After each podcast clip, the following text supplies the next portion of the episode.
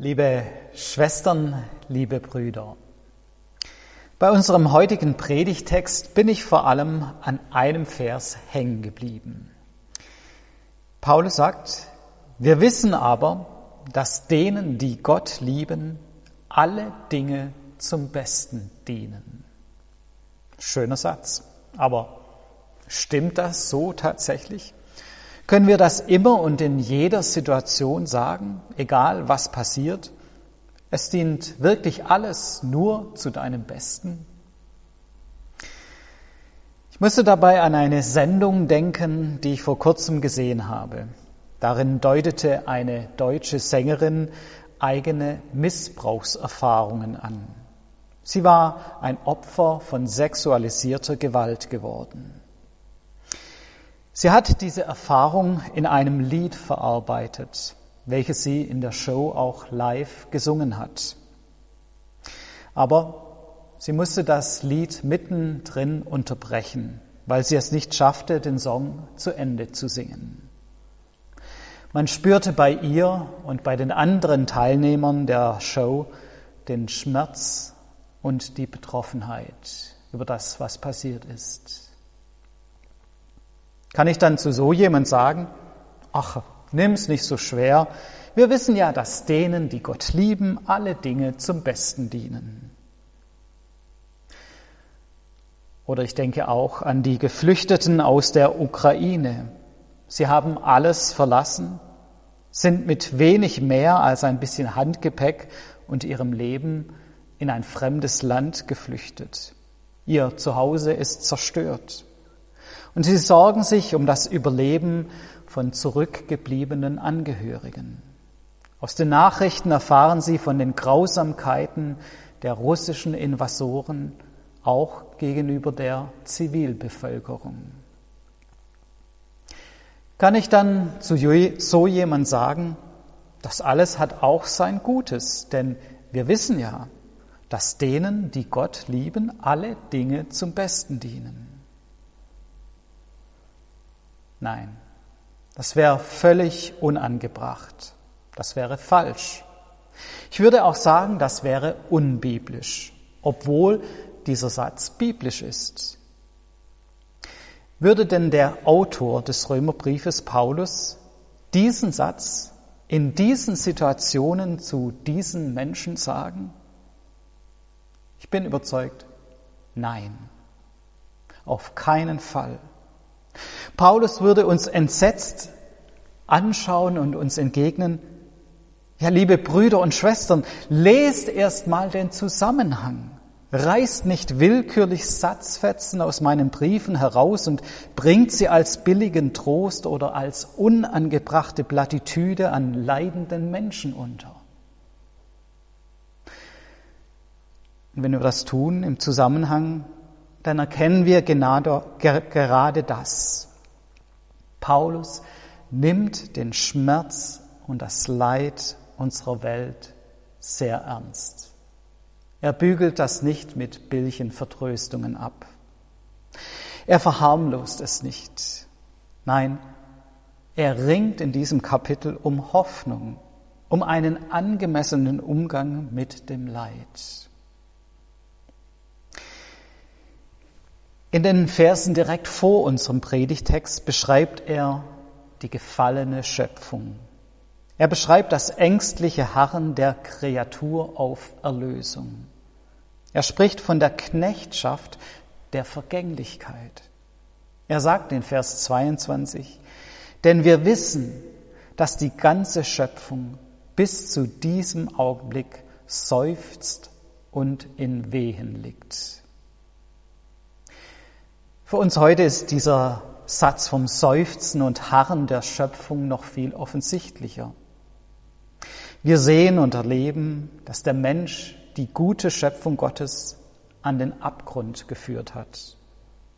Wir sehen und erleben eine Welt, die aus dem Gleichgewicht geraten ist und die sich nach Rettung und Erlösung sehnt. Aber Paulus sagt, nicht nur die Schöpfung seufzt und sehnt sich nach Hilfe, auch wir Menschen leben in einer Welt der Vergänglichkeit. in einer Welt, in der Schmerz und Leid uns bedrängt. Paulus beschreibt es so in Vers 23.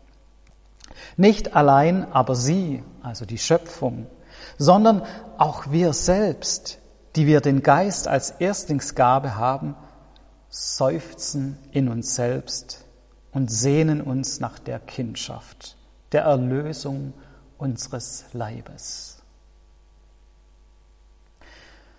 Und sogar Gott selbst stimmt in dieses Seufzen seiner Geschöpfe mit ein.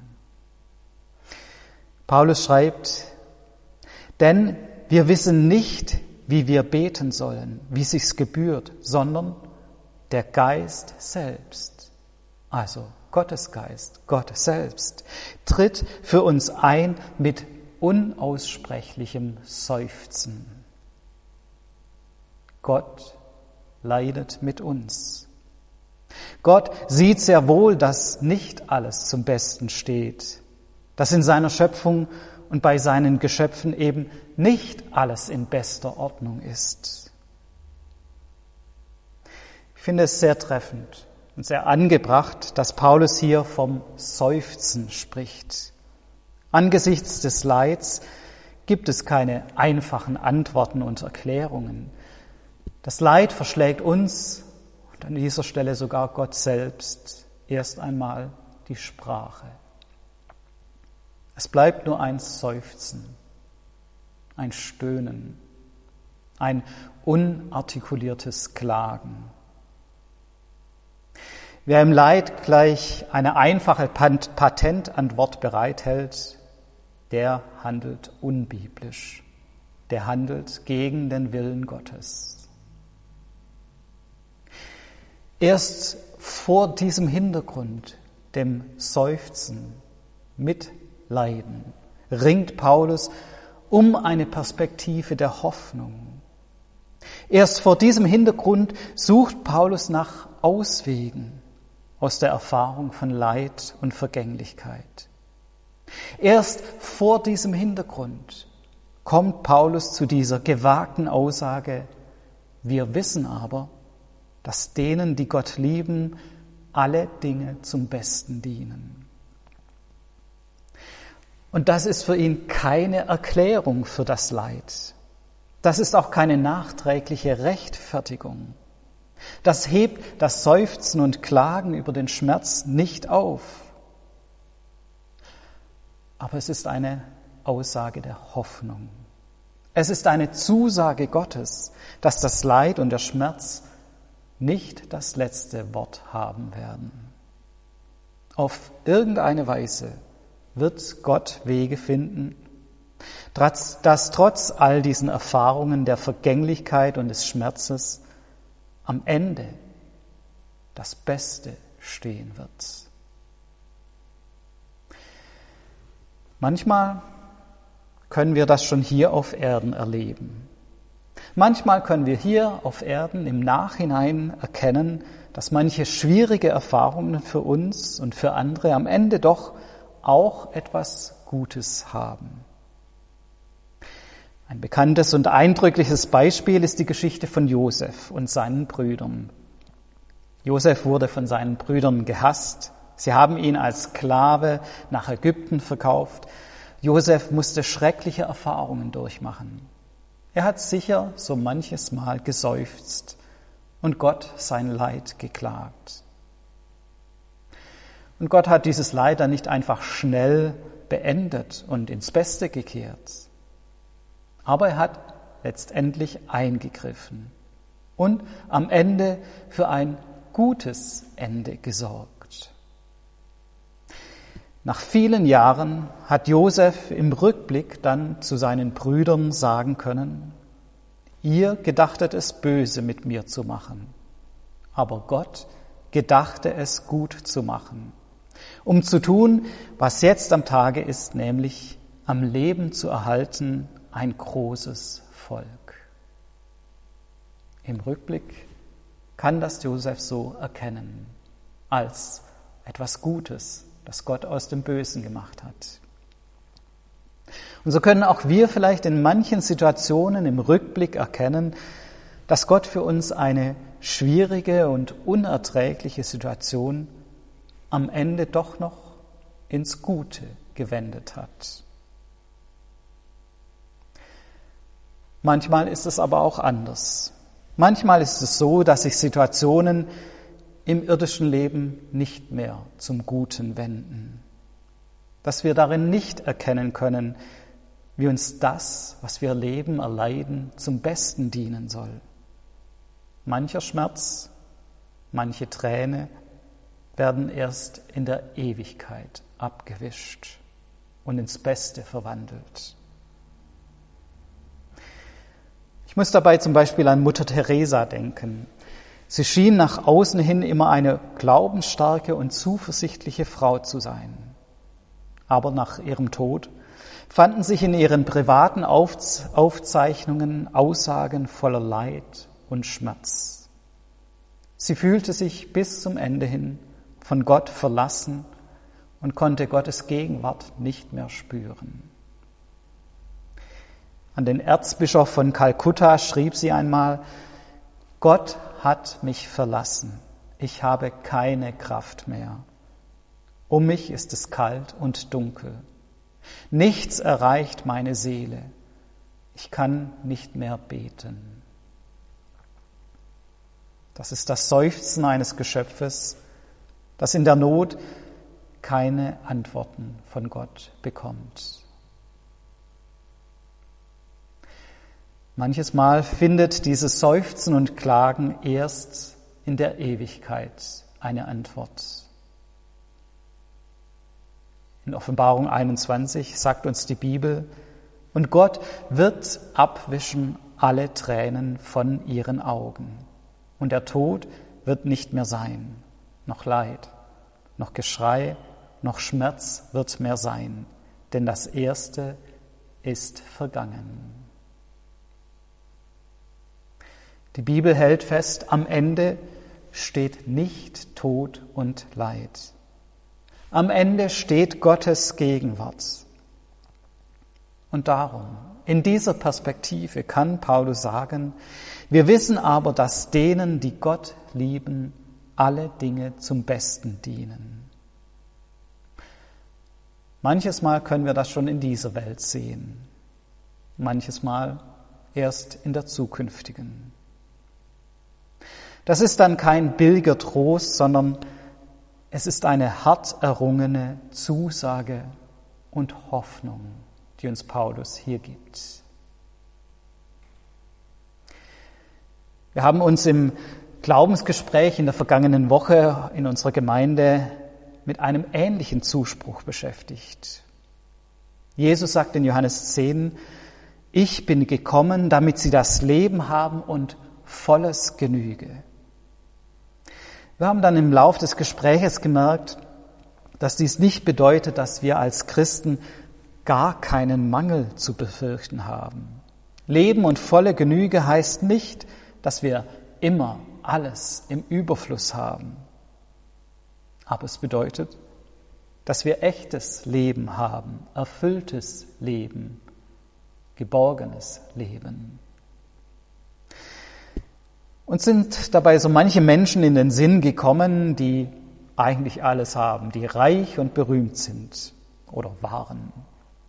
An vielen von ihnen sehen wir, dass all ihr Überfluss, ihr Reichtum sie nicht unbedingt glücklich machen können. Mancher von ihnen kommt mit all der Berühmtheit und dem Überfluss nicht zurecht und landet sogar im Knast. Und das ist dann kein Leben in voller Genüge. Nein, Jesu Zusage vom Leben im Überfluss kann bedeuten, dass ich gerade im Mangel und in der Not die Gewissheit habe, dass Gott da ist, mich nicht alleine lässt. Ich persönlich habe das auch schon so erfahren, dass gerade in den Zeiten der Krankheit und der Not Gott in besonderer Weise gegenwärtig war. Gerade in diesen Mangelerfahrungen habe ich das Leben in seiner ganzen Fülle, in seinem ganzen Überfluss umso mehr gespürt und wertgeschätzt. Ich habe aber auch schon das andere erlebt. Zeiten der Not und des Mangels, in denen ich keine besondere Gottesnähe gespürt habe, in denen Gott scheinbar nicht auf meine Gebete und mein Flehen geantwortet hat. Zeiten, in denen alles dunkel blieb. Es gibt nicht für alle Leiterfahrungen eine einfache und immer richtige Patentantwort. Aber Paulus ebnet für uns einen Weg der Hoffnung. Ein Weg, wie wir mit eigenem und fremdem Leid umgehen können. Wir dürfen einstimmen in das Klagen, in das Seufzen der Schöpfung. Wir brauchen dazu keine ausformulierten Gebete und Antworten auf die Leiterfahrungen unseres Lebens. Manchmal verschlägt uns das Leid einfach die Sprache.